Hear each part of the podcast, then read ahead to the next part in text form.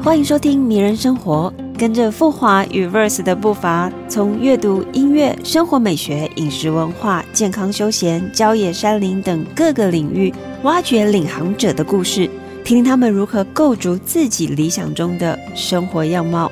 每一集的最后都有一个通关密语，可以到富华之秋接待会馆换取两百元成品抵用券，千万别错过！现在就让我们一起邂逅迷人生活吧！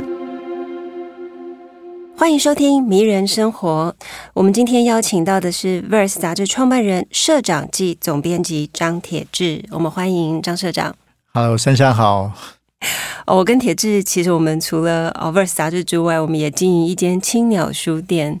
那铁志平常也非常呃关注阅读，那同时在关注之外，自己也是一个多产作家。哎，没有啊。很少产吧，还蛮多产的。最近很少产，对啊，最近比较少。但是啊，以书本来说，你已经出了，到现在是第六本。对对对，今年出了第六本个人的小著作。要不要先来跟我们谈谈这本新书？就是未来还没被书写摇滚乐及其所创造的。呃，我的我的出道作就是写摇滚乐啊，在。二零零四年，那是第一本叫《声与愤怒》，摇滚乐可以改变世界吗？但它不是一个传统的所谓的乐评啊，因为我自己也不太懂音乐，所以可是对音乐、对文化、对于整个时代的氛围、社会的思思潮都很有兴趣。所以第一本书其实就是从摇滚乐切入，从六零年代到现在整个世界的变化。我刚刚提到，譬如说时代的脉络、文化、青年文化等等。那这本书呢，其实是一个是一个延续，也是一个翻转了。就是主题跟主轴还是一样，我所关心摇滚乐也一样，是从摇滚乐去写这些不同的时代的气氛。那其实里面大部分的是大家所耳熟能详的人物啊，像 Bob Dylan 啊、披头士啊。可是，一方面就是用比较文学的写法；二方面，以前年轻的时候啊，早期写那本书比较是关于。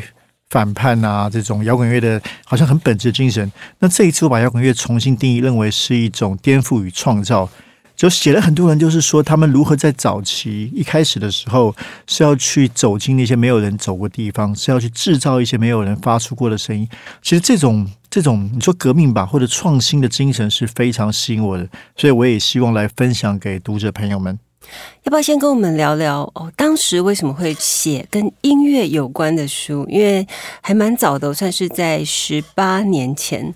那我们可以说，这十八年来，铁志始终如一，始终对音乐怀抱非常强大的热情，所以才会一连书写三本跟摇滚音乐有关的书。呃，这是个意外。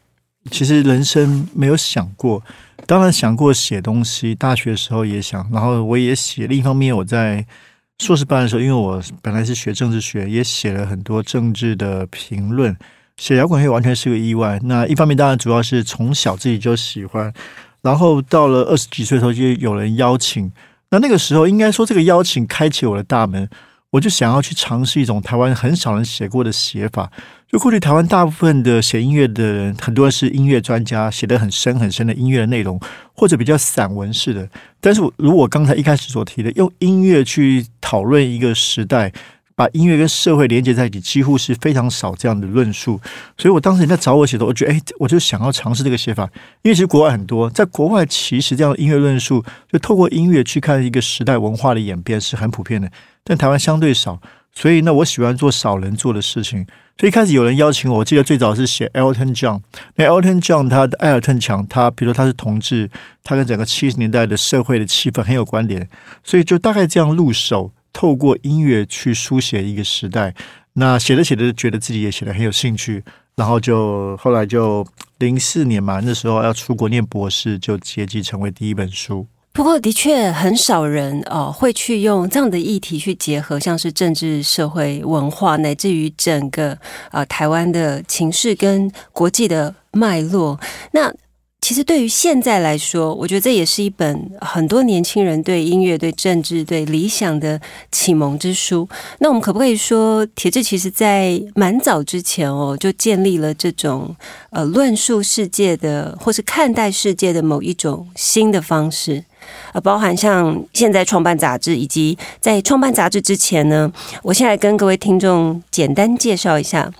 铁志过去曾经参与创办《彭博商业周刊》，还有《报道者》，那也呃创新了一个直播节目叫《正问》，那也曾担任香港《号外》杂志总编辑及联合出版人，也是数位时代的首席顾问。可以说，你在这时代当中屡屡是一个呃先锋者，或者是想要走别人没有走过，或是呃创造没有。别人没有做过的事。好，那回到这个命题哦，杂志是一个太多人做过的事情，嗯，可以说是现代是一个夕阳产业。这跟你的创新，跟你呃的思路，其实是有点背道而驰。可不可以跟我们谈谈为什么会创办《Verse》杂志？嗯，很有趣的问题。这跟这跟。先锋理念是背道而驰的吗？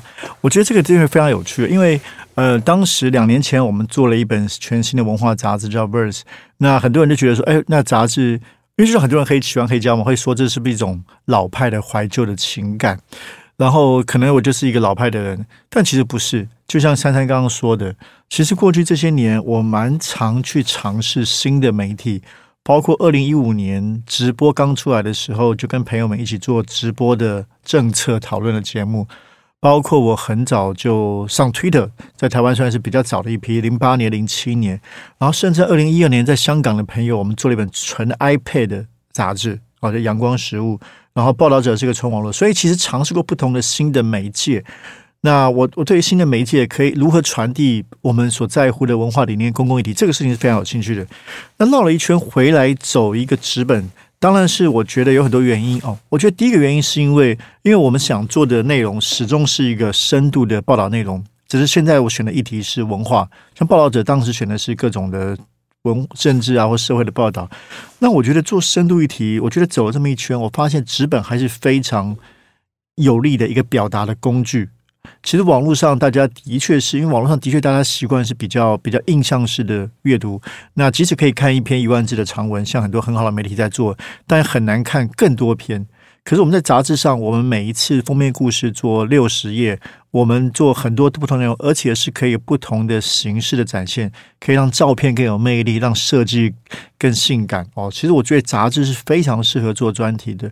第二点，我们做杂志是希望做一种慢新闻的实践。其实现在每天大家都在在网络上接收大量爆炸的资讯，这些资讯都是非常嘈杂且非常破碎的。当然我自己也是啊，每天都看东看西。那可是这样的资讯爆炸，常常会让我们失去了观点，失去了脉络。所以我觉得我们做一本双月刊，其实是在倡议一种慢新闻。我们再花两个月，我们的团队慢慢的选题目。讨论、编辑、采访、设计、制作，就是希望为读者找到。哎，这两个月我们只做二十篇故事，是你一定要看的，因为就是我们帮读者选最重要的。我们慢慢的做，也希望读者慢慢的看。啊，当然我们后来也不止做杂志啊，在网络上，可是网做网络一样是抱着这个慢新闻的精神，就是每一篇都是深度的现场的原声报道。我们自己有个可爱的口号。啊，今年说我们不喜欢做内容农场，我们只去真正的农场，就是希望真的深度报道。第三个，我觉得纸本我越做越觉得很有趣，它其实是一种美学的彻底展现。在纸本上，即使一个字的大小、字跟文跟图的比例，其实都是设计师跟编辑要非常非常认真讨论的。所以做出来的结果，哦，像我们是非常重视美学的一个杂志，就会是很不一样，是很精致而且很精彩的。所以你的创新其实是新的观点。那不并不受限于既有的纸本的工具载体。哎，这句话你觉得很好，我再再呼应一下。对我觉得创新是说，让杂志看起来传统的载体怎么样有新的阅读的体验，包括我们用新的思维。那我们的杂志连长相都跟大家不一样，我们希望读者可以重新在这边发现阅读的乐趣。那这只是资本而已。那作为一个媒体的公司，我们除了杂志内容以外，我们做很多创新的活动体验，包括 Podcast。包括这个节目，对，好，那我们来聊聊一个最近在台北城里面掀起大家讨论的一本专刊啊，就是《土城专刊》。这本《土城专刊》当时在呃等于是提案想要做出这本专刊的时候，大家还难以想象。但是现在几乎是哦，台北，如果你有在爬山，或者是你有在生活的人，太半都会知道这本刊物。这么夸张吗？对，因为他探索了一个新的土城的未知山城，在南天母山系，原来有一个这么还没有被大家发掘的神秘地点。刚好就是在土城的近郊，那他非常详细的哦，从编辑开始，然后呃，用实地的走访去研究这个山林之美，可不可以跟我们聊聊？哦，这本其实是由 Verse 出品制作的，当时的起心动念是什么？其实这个这个说白话，因为那个专刊当然是跟这我们这个本节目是紧密相关的，那就是因为富华集团哦，在土城有一个很棒的案子。那邀请我们来合作，做一些各种的呃深入的报道。那包括做了这个节目啊，这个不瞒读者们说，我们也一直作为一个媒体，我们一直希望新的方式跟不同的伙伴跟业主合作。所以包括制作今天这个名人生活的 p o c k e t 那也包括刚才提到这本土城志。那一开始我们就觉得说，希望是用一个生活制的方式来重新翻转大家对土城的印象，因为土城这几年真的是改变很多。当然，原来有些很棒的条件，包括它焦山。那这几年很多的年轻的啊，包括力量进来。那其实，在我们这个名人生活也有介绍，然后也有这个区域的发展，也有很多新的改变。那我们 Verse 其实是非常擅长来做编辑刊物这个事情，而不想要只做。譬如说传统比较简单的一页两页的广告啊，这些，所以这时候跟这业主富华集团有机会这个合作，因为他们非常是非常有理念哦，所以有合作来做这个。那当时我们也拿出最高的这个包括设计的规格，所以做出一本我们觉得非常精彩。那这里面我觉得非常骄傲了，因为我们邀请到都是台湾最棒的作者，包括我们谈焦山找了这个 KOL 阿泰与太太也上了《明天生活》节目，包括我们写土城找台湾非常著名的作家陈友金来写土城的生活。然后在设计上，我们自己的设计师用各种创新的手法，那让整个有完全不一样的体验。我觉得可能也是台湾，我觉得各种地方杂志，因为这几年很多嘛，我相信是最好的一本。所以也希望大家有机会可以来，可以去富华土城的这些东西索取吧。那当然，你也可以买 Verse 的六月号的杂志，就会随刊附赠。所以，我们可以说一波一波 verse 不断的在创造新的可能。哦，要不要跟我们聊聊最近一个也是一个非常夯的话题，就是 verse 开设实体店了，而且才呃开立三个月。就获得了德国红点设计大奖，一个非常非常迷人的奖项。可以说，Verse 创造了不不只是杂志、专刊、生活哦，连实际走进店里面都可以拥有迷人生活。来跟我们聊聊，为什么会有开这间店的想法？其实这个也是一开始在规划这个新的媒体的时候就有这个梦想，想要开一家属于杂志的媒体的实体店面。那在台湾的几乎应该没有人做过，大家有可能做过一些 pop up 啊。那真的开一家实体的概念店是比较少的。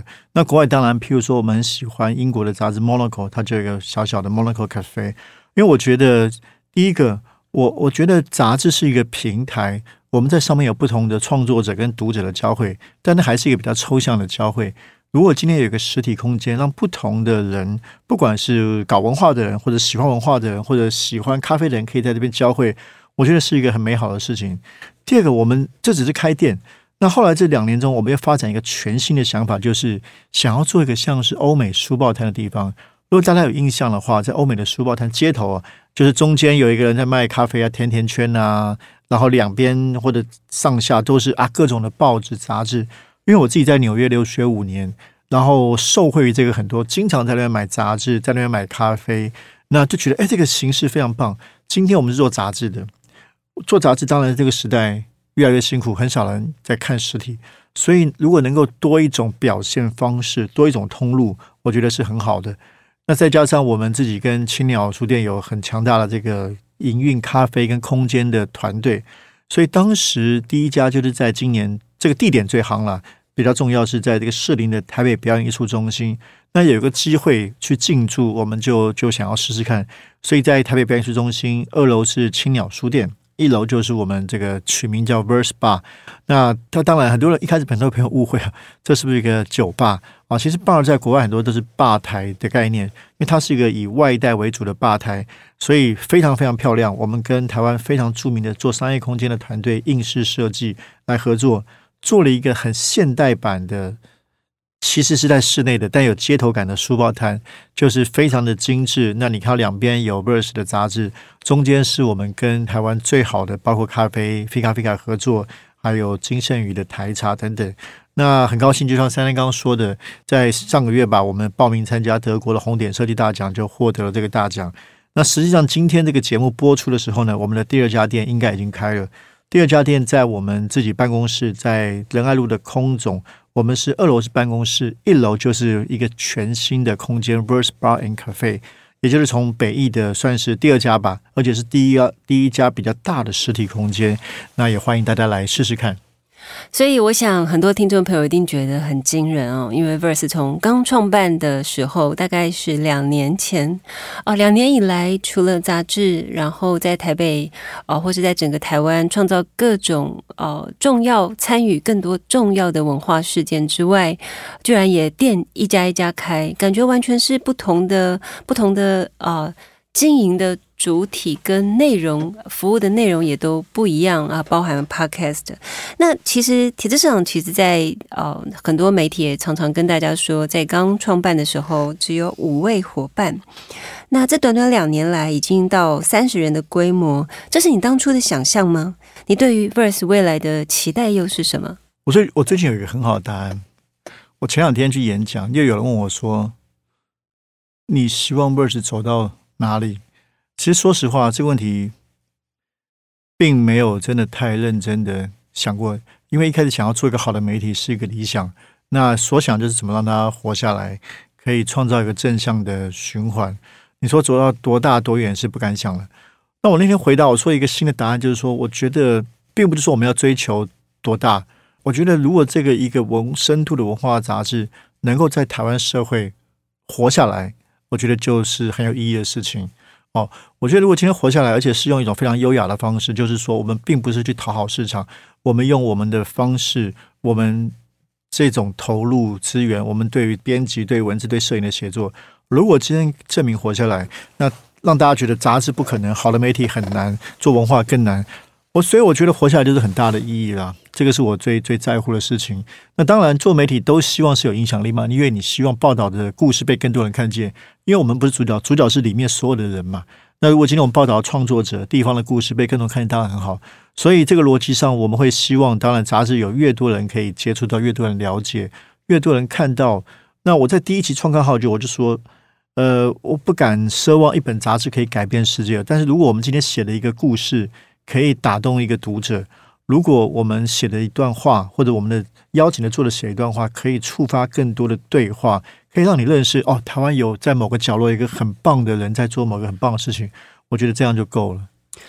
另外一个是我自己个人也蛮想问的，因为跟铁志一起工作也迈入第八年，那时常非常好奇啊，不管是在杂志的内容多面向，还有铁志想要做的事情，实体店啊、podcast 或是直播节目、影音等等，其实啊，主创人都是需要对文化领域有非常深度的认识，同时也要对知识有非常强大的饥渴。那你是平常怎么累积这些知识的？然后你培养自己议题的敏感度跟洞察力是怎么来的？我蛮饥渴的，我从小都蛮饥渴的。我大概尤其是上大学之后，就我自己觉得，呃，我没有多聪明，可是我的确对这个世界是非常非常的好奇。那上大学的时候，这个当然，哎，好像没有跟今天没有直接相关，不过蛮有趣的。就上大学好像一个猛虎出闸，内心那个对世界渴望的猛虎出闸了，所以去接触各种的东西，从经典的啊，比如说什么什么经典文学啊，然后经典摇滚乐你都要去听一听，经典的电影都要去看一看。那正在发生的事情，再加上个人的兴趣比较广，所以我从政治到音乐到文学，都会去囫囵吞枣一样去去慢慢的接触啊。那到现在为止依然如此，包括我自己在纽约念博士的时候，我觉得被这个猛虎。出闸的猛虎所害死的，因为到纽约又是一个很大的一个看到更大的世界，所以花很多时间去研去看阅读吧，当地的媒体，从《纽约时报》到各种的杂志。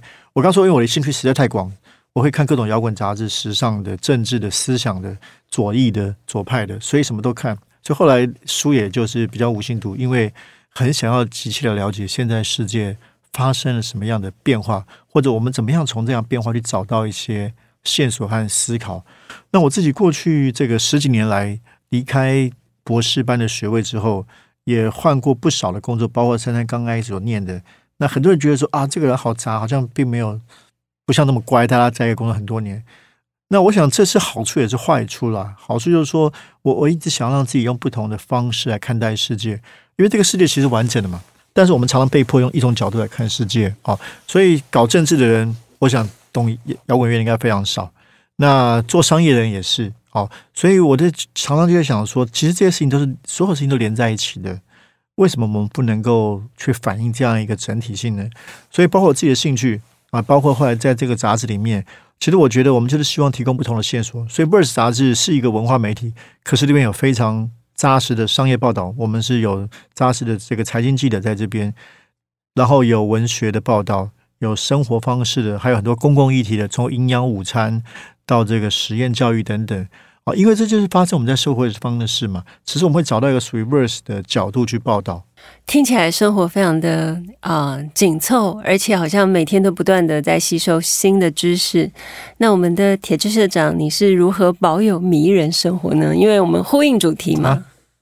呃，我觉得阅读就很迷人啊，看杂志就很迷人啊。哦，那我觉得这个问题其实蛮有趣的。我觉得迷人的生活对我们来说啊。相信对我们很多做文化的朋友都一样，就是说保持一个呃不断有思想脉动的生活，就是它就会是一个精神上非常充实的生活嘛。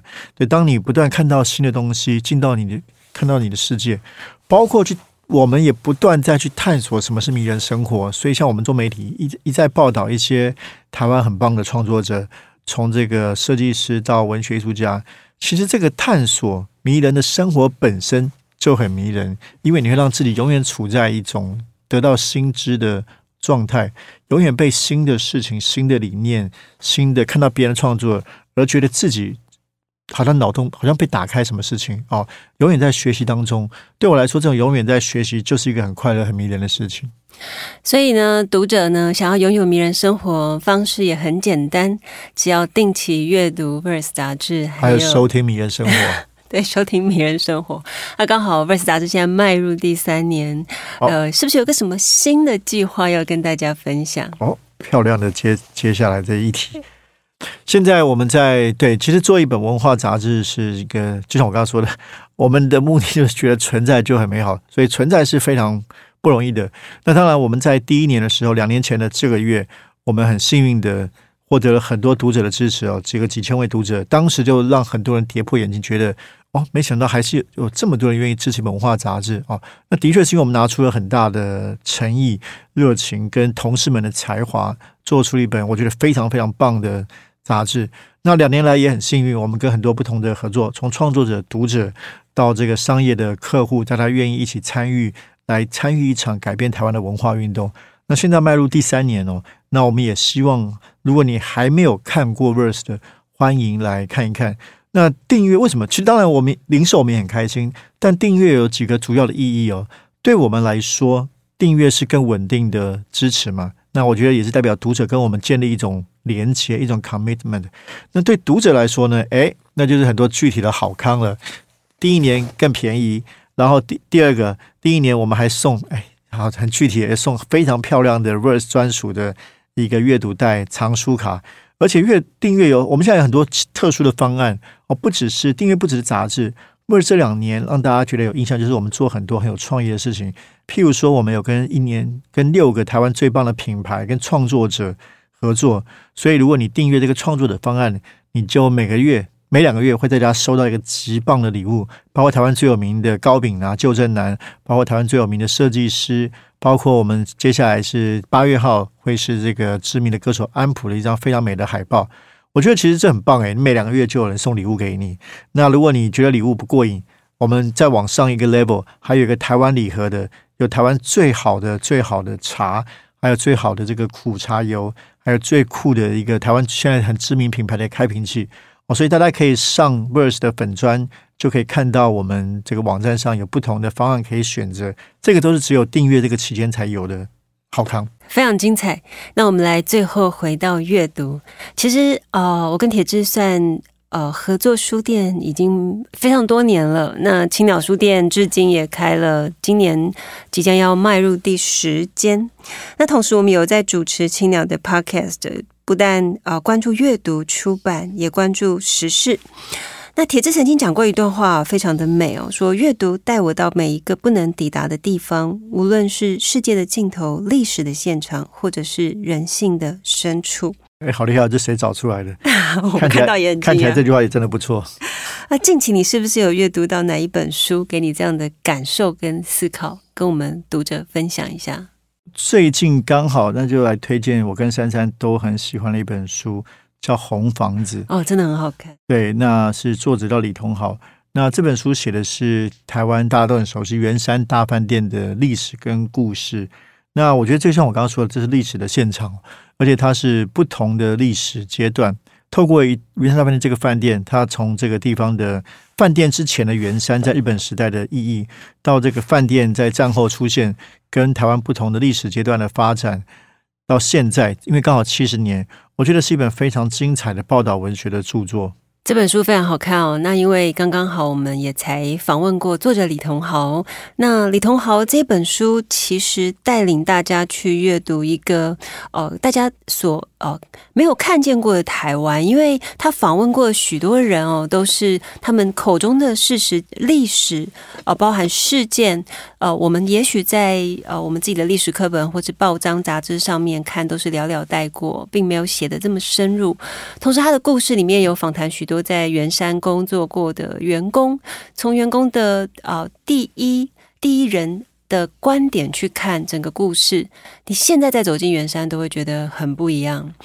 那其实阅读生活哦，跟自然都会让你拥有非常多的迷人生活。那在节目最后，我也邀请社长来跟我们分享一段，就是呃勉励读者的话。